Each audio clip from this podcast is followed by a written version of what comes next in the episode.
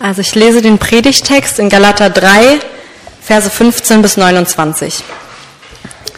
Liebe Freunde, ich will euch ein Beispiel aus dem Alltag geben. Es verhält sich hier wie bei einem rechtskräftig gewordenen Testament, das niemand aufheben oder ändern kann. Nun hat Gott sein Versprechen Abraham und seinen Nachkommen gegeben. Beachtet, dass hier nicht steht, dass die Zusage seinen Kindern galt, als wäre es viele Nachkommen, damit, als wären es viele Nachkommen damit gemeint. Sie galt dem einen Nachkommen und dieser ist Christus. Und genau darum geht es mir. Der Bund, den Gott mit Abraham schloss, konnte nicht 430 Jahre später aufgehoben werden, als Gott Mose das Gesetz gab. Sonst hätte Gott ja ein Versprechen gebrochen. Denn wenn das Erbe nur durch das Halten des Gesetzes empfangen werden könnte, dann würde es uns nicht mehr durch das Versprechen geschenkt. Doch Gott hat es Abraham ohne jede Bedingung zugesagt. Aber warum wurde das Gesetz denn überhaupt gegeben? Es wurde gegeben, um den Menschen zu zeigen, dass sie schuldig sind. Doch es sollte nur bis zum Kommen des Christus bestehen bleiben, an den Gott sein Versprechen gebunden hatte. Gott gab seine Gesetze Engeln und diese gaben sie Mose, dem Mittler zwischen Gott und dem Volk. Aber als Gott Abraham seine Verheißung gab, ging das Handeln allein von seiner Seite aus und er brauchte keinen Mittler. Besteht deshalb ein Widerspruch zwischen Gottes Gesetz und der Verheißung? Absolut nicht. Wenn das Gesetz uns neues Leben hätte geben können, dann wären wir vor Gott gerecht geworden, indem wir es befolgt hätten. Aber in der Schrift heißt es, dass wir alle Gefangene der Sünde sind, so dass wir Gottes Verheißung nur empfangen können, indem wir in Jesus Christus glauben. Bevor uns der Glaube an Christus als ewig gezeigt wurde, wie wir vor Gott gerecht werden können, wurden wir mit dem, vom Gesetz bewacht und beschützt, bis Gott den Weg des Glaubens offenbarte. Lasst es mich noch auf eine andere Art und Weise ausdrücken. Das Gesetz war unser Vormund und Lehrer, bis Christus kam. Aufgrund des Glaubens an ihn werden wir vor Gott gerecht gesprochen. Und da Christus nun gekommen ist und mit ihm der Weg des Glaubens, brauchen wir das Gesetz als Vormund nicht mehr. Und so seid ihr alle Kinder Gottes durch den Glauben an Jesus Christus. Denn ihr alle, die ihr auf Christus getauft worden seid, gehört nun zu Christus. Nun gibt es nicht mehr Juden oder Nichtjuden, Sklaven oder Freie, Männer oder Frauen, denn ihr seid alle gleich, ihr seid eins in Jesus Christus. Und weil ihr nun zu Christus gehört, seid ihr die wahren Nachkommen Abrahams. Ihr seid sein, seine Erben und alle Zusagen Gottes an ihn gelten euch.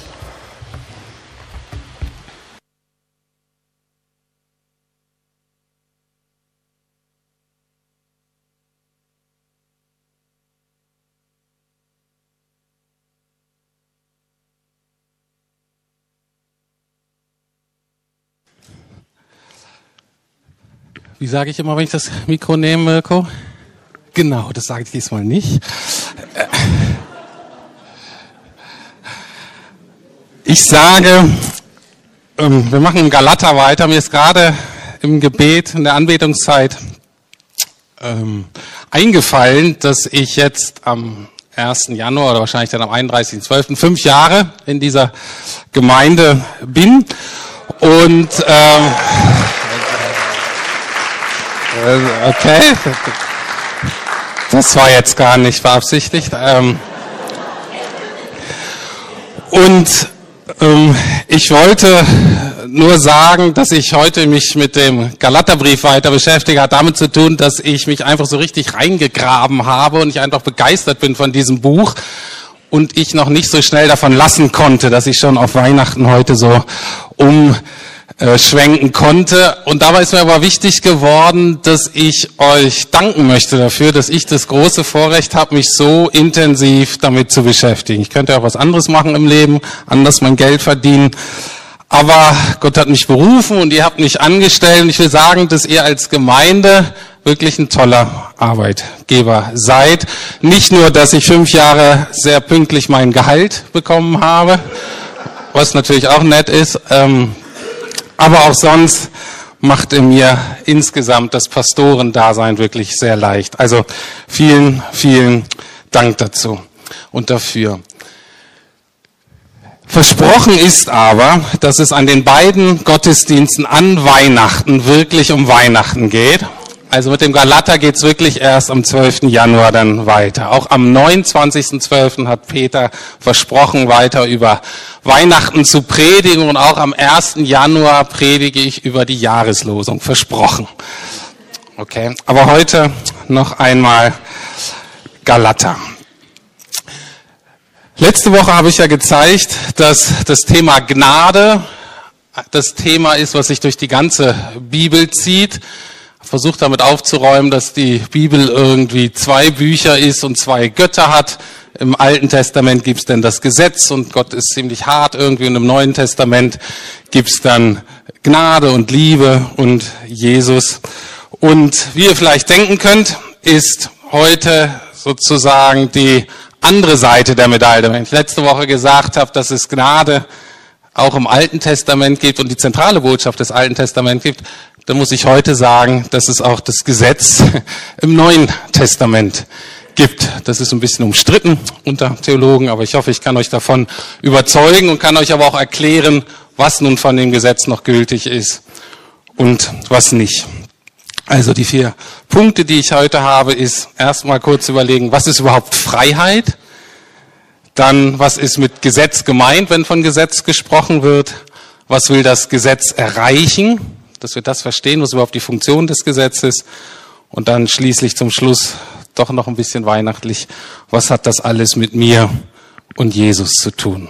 Also zuerst, was ist Freiheit, was ist das Gesetz überhaupt, was will das Gesetz erreichen und was hat das mit mir und Jesus zu tun?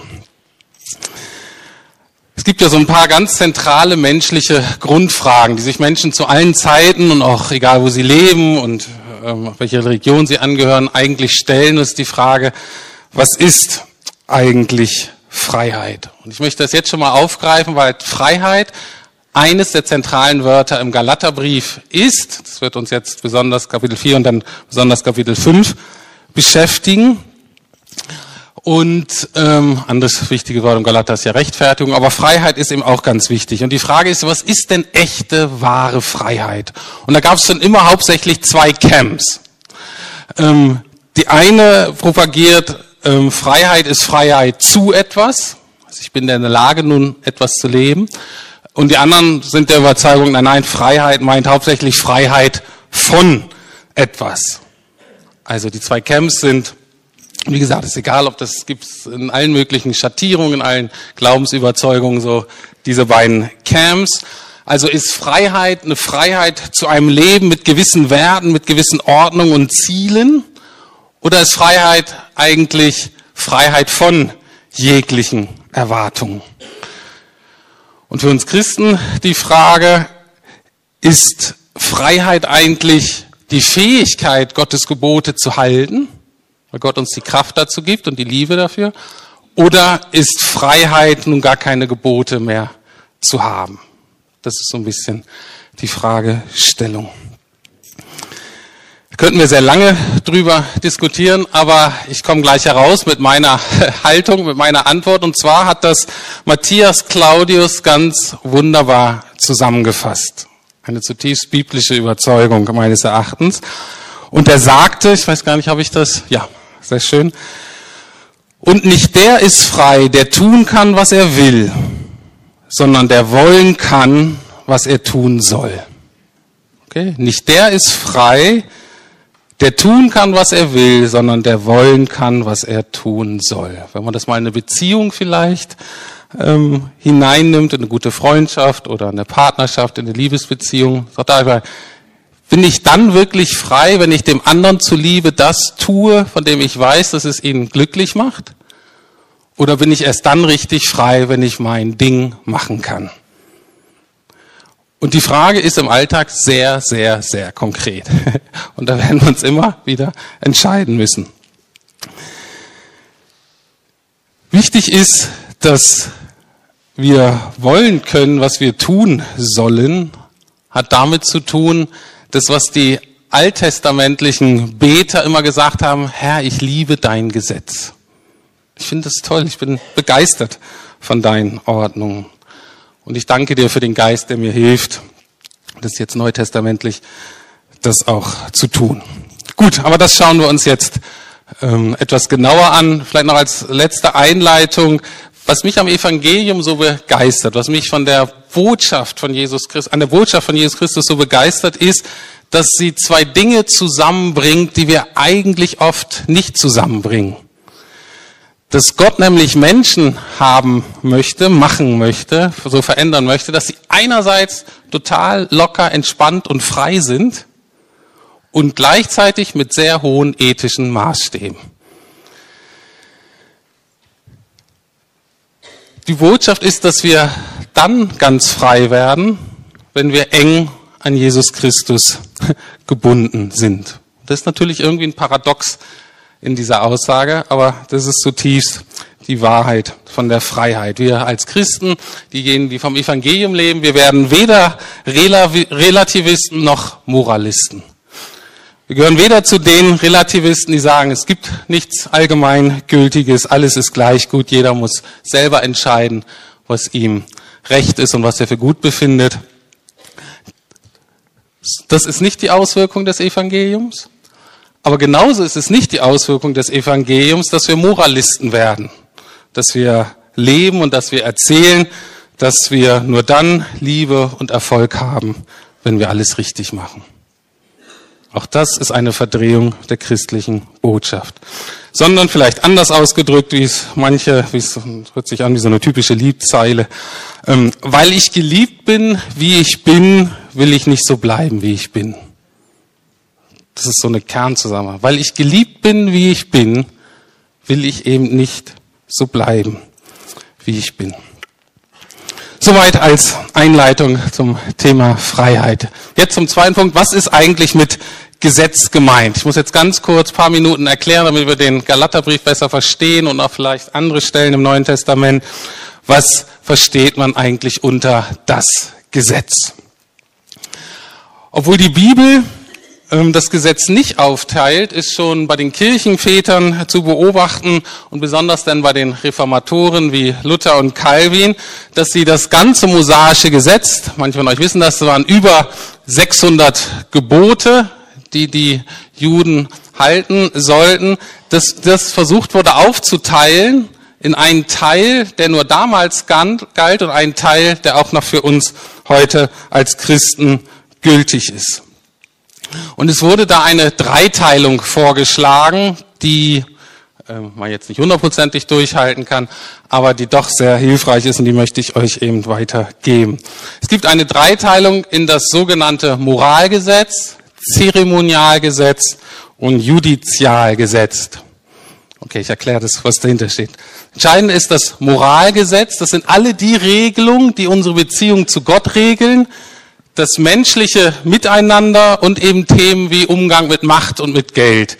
Das ist alles das Moralgesetz. Bekannteste Vertreter davon sind die zehn Gebote. Und natürlich erwartete Paulus von den Galatern, wie auch von allen anderen Christen, ähm, dass sie diesen Teil des Gesetzes weiterhin befolgen würden. Das ist also immer noch gültig.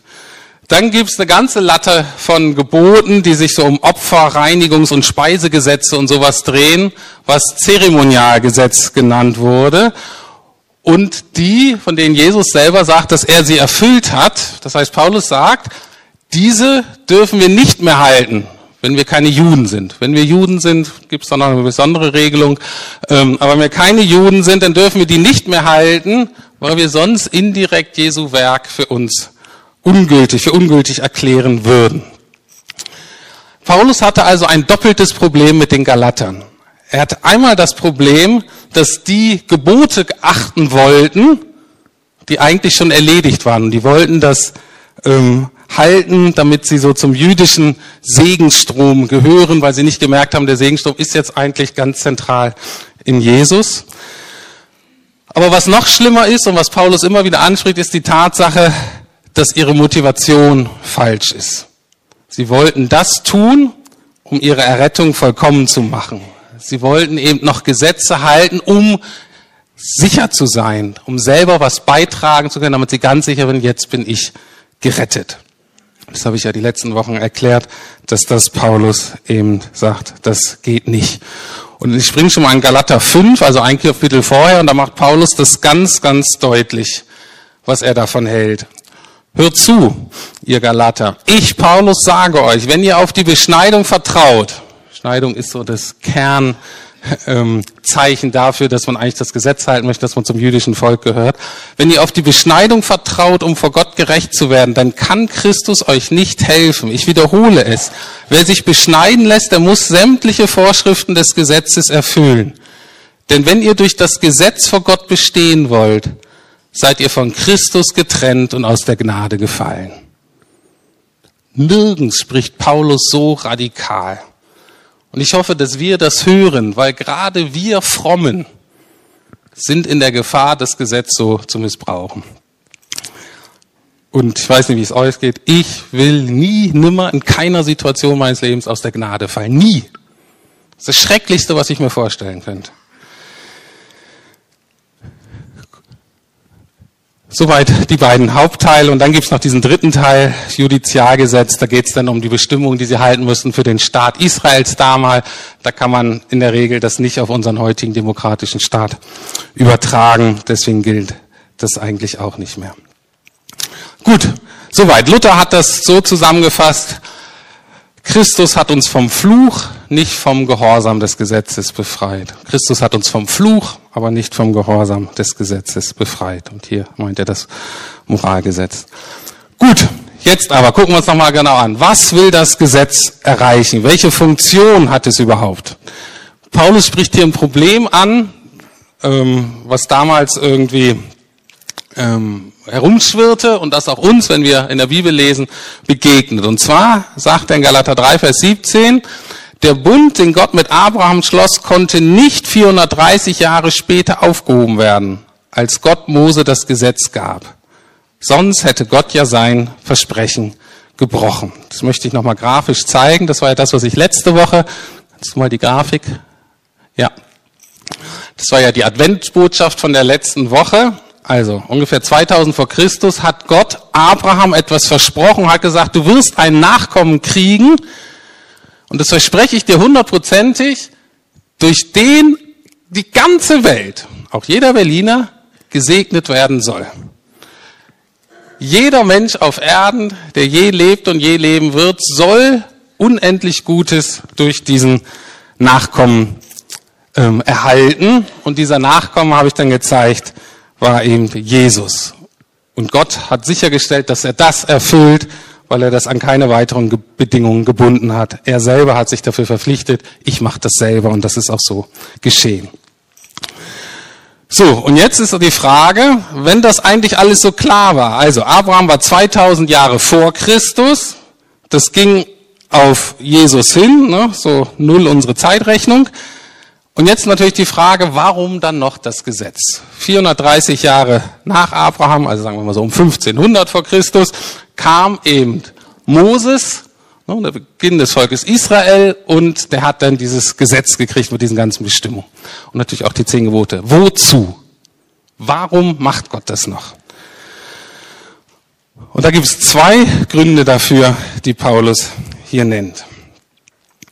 Also, welche Aufgabe hatte dann das Gesetz? Wozu brauchte Gott es noch? Paulus sagt, es wurde hinzugefügt, um ans Licht zu bringen, dass wir mit unserem Tun Gottes Gebote übertreten und, so, und sollte so lange in Kraft bleiben, bis jener Nachkomme Abrahams da war, auf den sich Gottes Zusage bezog. Also bis zu Jesus. Also Paulus macht deutlich, das Gesetz ist nicht gegeben worden, um uns zu retten, um zu unserer Rettung beizutragen, sondern es ist wegen wörtlich unserer Übertretung willen hinzugegeben worden.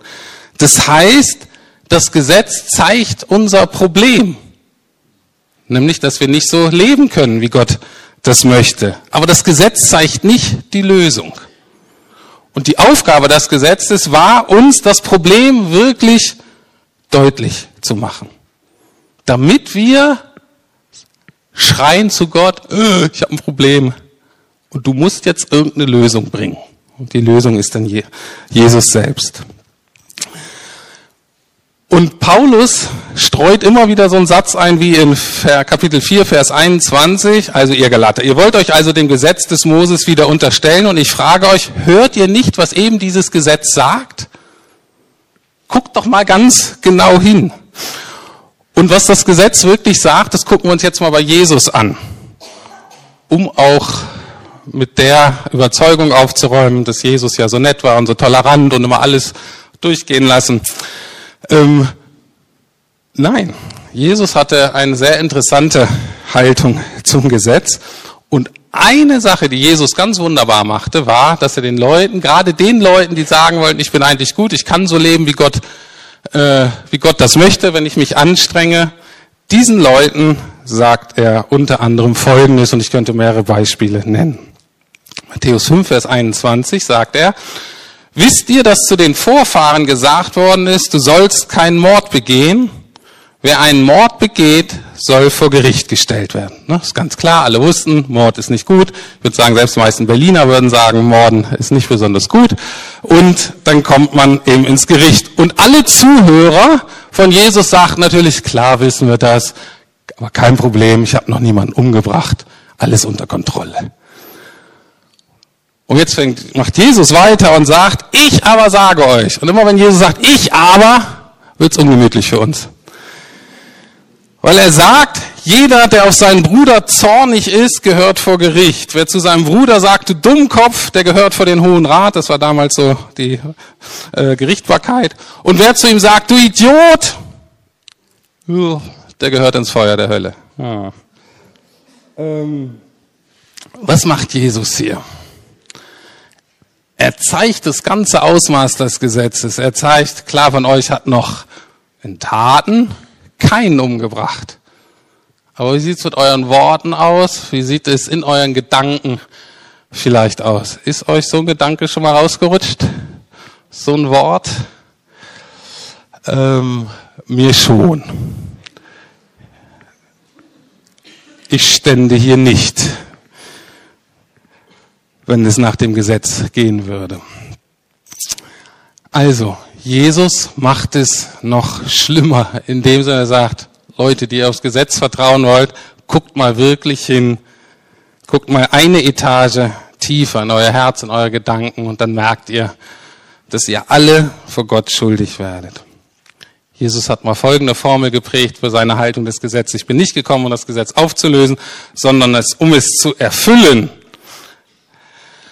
Also er hat es nicht abgeschafft, er hat erstmal das ganze Ausmaß gezeigt und dann aber toll, er hat es erfüllt.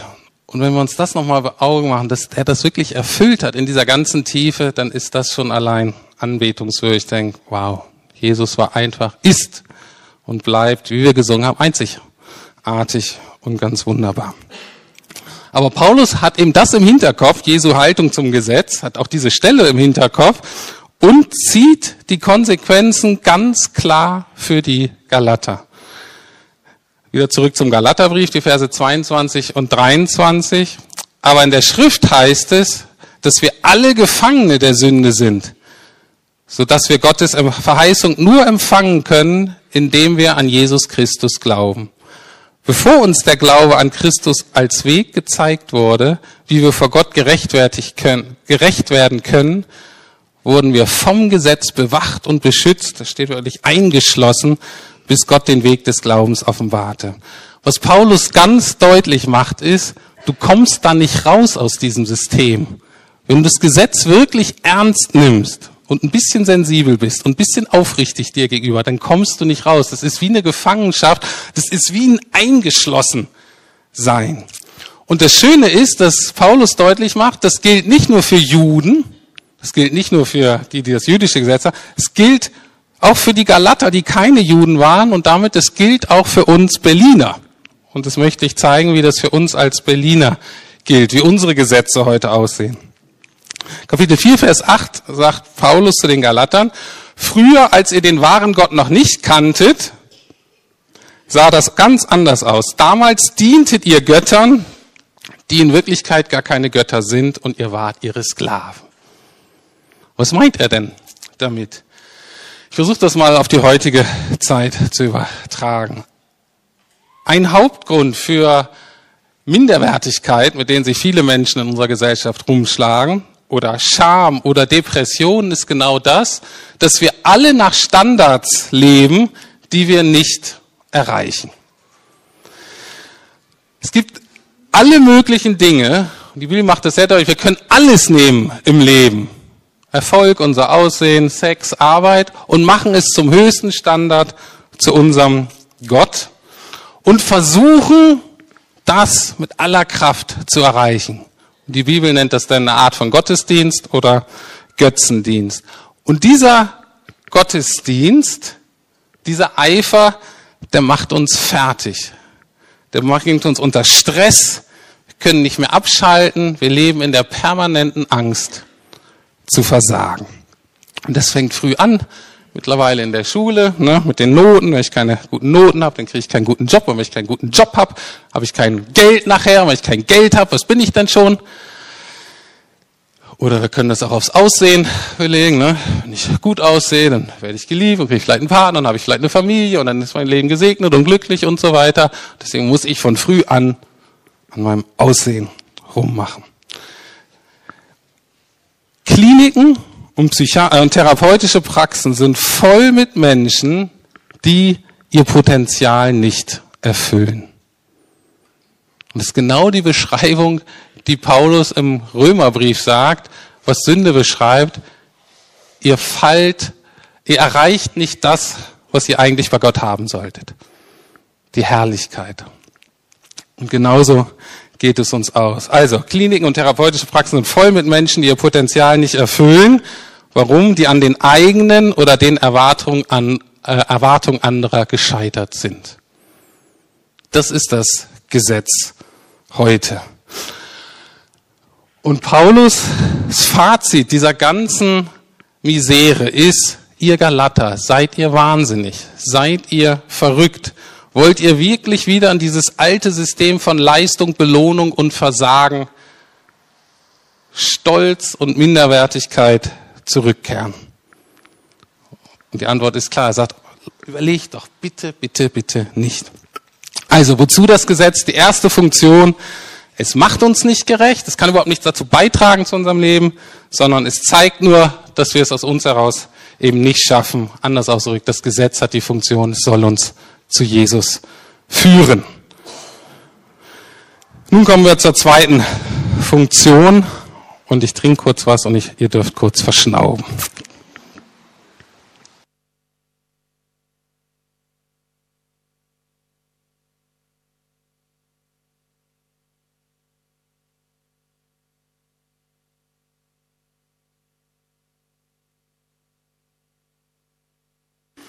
Also, erste Funktion, es soll uns zu Jesus führen. Zweite Funktion, es will uns erziehen. Das Gesetz will uns erziehen. Lasst es mich noch auf eine andere Weise ausdrücken, sagt Paulus in Galater 3, Vers 24. Das Gesetz war unser Vormund und Lehrer, bis Christus kam. Aufgrund des Glaubens an ihn werden wir vor Gott gerecht gesprochen. Ihr merkt dieses aus Glauben vor Gott gerecht gesprochen, das kommt Paulus immer. Man sagt, du hast es doch jetzt verstanden, du musst doch nicht in jedem Satz immer wieder reinbringen. Aber anscheinend, ob es passt oder nicht, also das ist ihm anscheinend wichtig, das gibt's immer. Aber jetzt das Gesetz. Vormund und Lehrer. Hintergrund ist, dass das in der Regel in den Häusern ein Sklave war, also wenn die Familie so viel Geld hatte, dass sie überhaupt an Bildung und so denken konnte. Es war dann ein Sklave, der im Haus als Erzieher und Lehrer fungierte. Und dieses Bild ist interessant und bisher habe ich das immer nur so verstanden, dass na Lehrer und Erzieher ist immer eine Begrenzung. Das heißt, ich bin kindlich, habe selber nicht verstanden und wenn der wenn ich erwachsen bin, dann brauche ich den Lehrer nicht mehr, dann ist es vorbei. Tim Keller hat äh, eine andere Sicht davon und die hatte mich überzeugt. Er sagt, natürlich ist einerseits ein Lehrer und ein Erzieher ist für eine Zeit des Kindseins, aber wenn es gut läuft, bereitet uns ja die Erziehung, die Ausbildung auf das Leben als Erwachsener vor auf ein Leben, wo ich selber freie Entscheidungen treffen darf und soll. Und ich habe das mal auf unsere Familie jetzt übertragen. Wenn unsere Erziehung abgeschlossen ist, dann hoffen Deike und ich ja nicht, dass wenn die Kinder dann erwachsen sind, dass alles, was wir ihnen beigebracht haben, alles, was wir denken, was das Leben lebenswert macht, was wichtig ist und so, dass die, was weiß ich, zum Studium irgendwo hingehen oder zur Ausbildung oder irgendwie heiraten, wechseln von zu Hause und sagen, oh, endlich, ganz weg damit. Bloß nie wieder von diesen Gesetzen und Geboten und den Werden im Hause Sumann. Schrecklich. Ich würde sagen, bei manchen würden sie es vielleicht denken. Aber wenn es gut geht, wird sich das doch so entwickeln, dass das, was wir ihnen mitgegeben haben, irgendwann sie das verinnerlichen und das zu ihrem eigenen Wertesystem wird. Das heißt, das Ziel Gottes ist durch die Erziehung, dass diese Regeln, diese Gebote, dass die eben jetzt nicht mehr als fremd empfunden werden, als von außen aufgedrückt, sondern als was, was zu mir gehört, wo ich sage, ja, das ist gut, so will ich leben. Ich sage ja dazu. Ich merke dann, dass die Regel und die Mittel, also dass die Regeln und Gebote keine Mittel sind, womit mich die Eltern kontrollieren oder wo ich vielleicht Angst vor Strafe habe oder heutzutage nennt man es ja Konsequenzen. Und unsere Kinder fragen, ne, ist das nicht doch eine Strafe? ähm, alles immer gar nicht so einfach auseinanderzuhalten. Aber deutlich ist, dass das sich umändert. Für die Kinder oft ist das immer so ein Druckmittel von außen und ist eigentlich eher ärgerlich. Aber wenn es gut geht und wir halbwegs sinnvoll erzogen haben, ähm, dann sind das natürlich gute Lebensordnungen, die sie als richtig erkennen und hoffentlich die Beziehung zu den Eltern stärkt und die Eltern weiterhin wertgeschätzt werden und erkannt wird, dass die Eltern das aus Liebe getan haben. Und selbst wenn uns das als Eltern nicht voll gelingt, wir können uns sicher sein, bei Gott ist das auf alle Fälle so. Aus Liebe. Und wir wollen ihn zurück lieben. Und interessant ist auch, dass ich erst dann, wenn ich frei bin, wenn ich erwachsen bin und wirklich selber motiviert bin und fähig bin, danach zu leben. Freude und Dankbarkeit geben viel mehr Ausdauer, viel mehr Kreativität, viel mehr dranbleiben als Angst vor Versagen und Strafe. Vorher haben wir eben hauptsächlich gehorcht um unseretwillen, damit wir hier nicht den Schlechteren ziehen oder irgendwas von Mama und Papa erhalten ne, ähm, oder eben von Gott erhalten. Jetzt fangen wir an zu gehorchen, um Gott eine Freude zu machen und um zu werden wie er. Wenn die Eltern irgendwann denken, wenn, ich meine, äh, wenn die Kinder irgendwann merken, Mensch, meine Eltern sind eigentlich ganz cool und ich schätze die und ich weiß, die lieben mich und oh, ich sag's auch, ich habe die auch total lieb, dann ist es gar nicht so schlimm, wenn man sagt, Mensch, ich werde wie mein Papa oder ich werde wie meine Mama. Und das ist natürlich das, was Gott sich von uns so wünscht.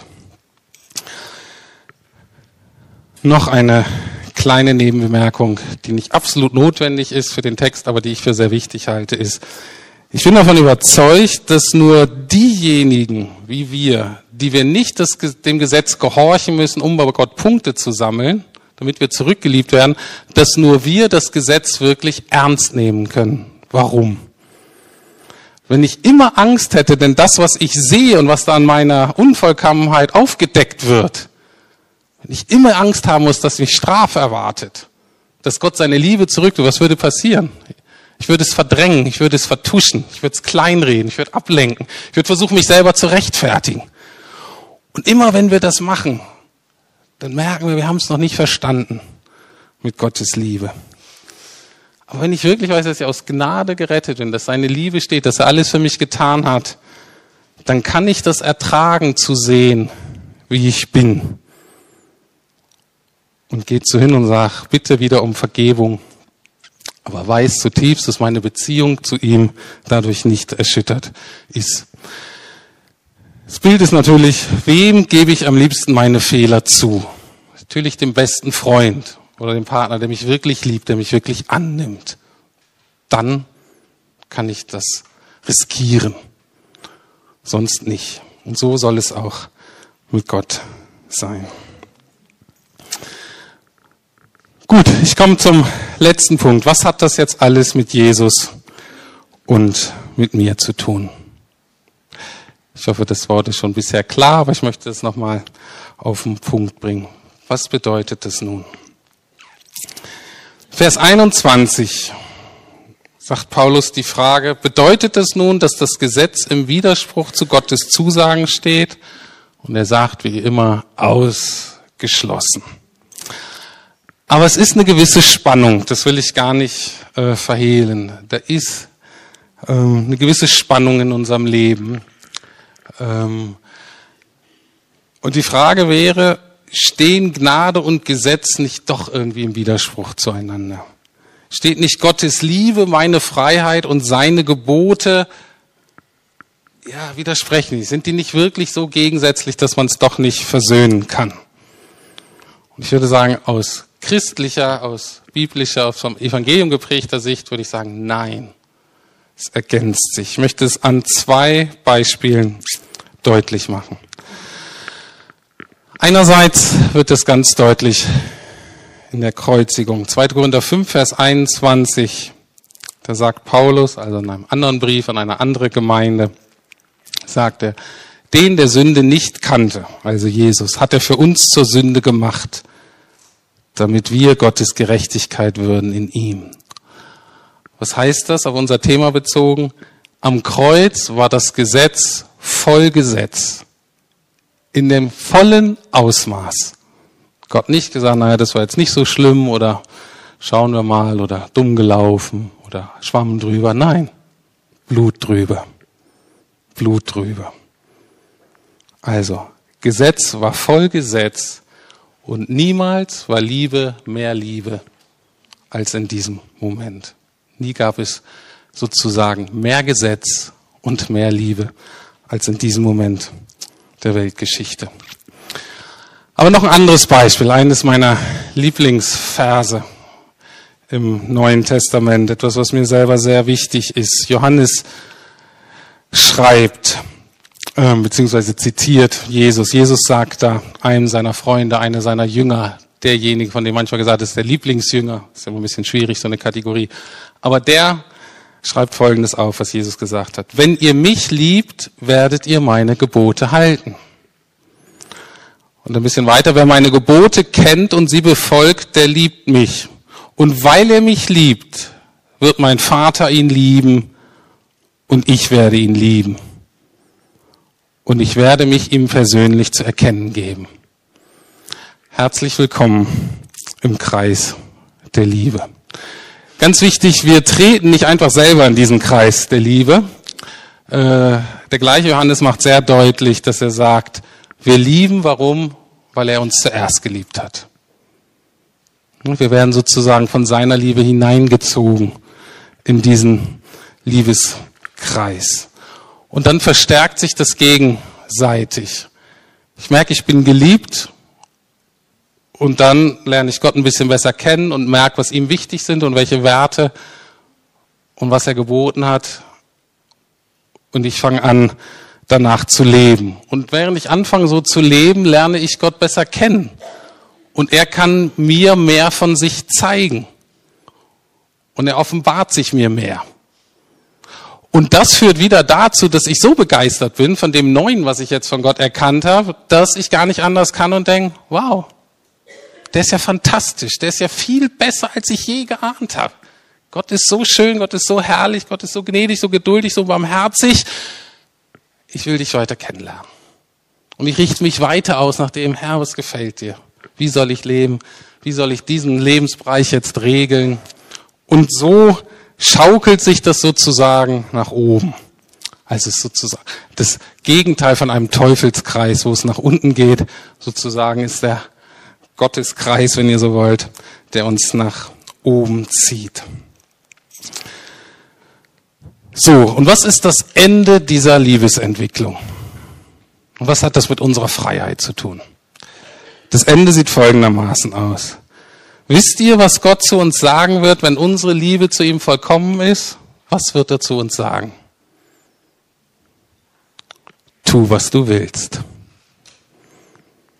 Tu, was du willst. Wenn wir in Herrlichkeit sind, wenn wir im Himmel sind, werden wir alle aus vollstem Herzen tun, was wir wollen. Das ist keine Gefahr. In der Dreieinigkeit, in der Liebesbeziehung Vater, Sohn und Heiliger Geist macht jeder, was er will. Und es ist ein ständiger, ewiger Ausdruck von Liebe. Und da sind wir noch nicht ganz. Und deswegen brauchen wir immer noch mal das Gesetz, brauchen wir die Erinnerung, brauchen wir zeigen, wo, wo wir noch nicht lieben, wo wir egoistisch sind. Aber das Ziel ist absolute Liebe, maximale Liebe und maximale Freiheit. Und das wünsche ich mir und das wünsche ich euch allen.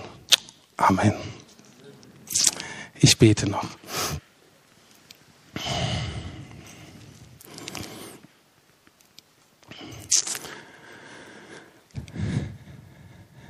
Lieber Herr Jesus, wenn ich das Evangelium ernst nehme und wenn ich so verstanden habe, dass es in allem wirklich um dich geht, bin ich einfach begeistert zu sehen, dass ich immer wieder bei dir lande.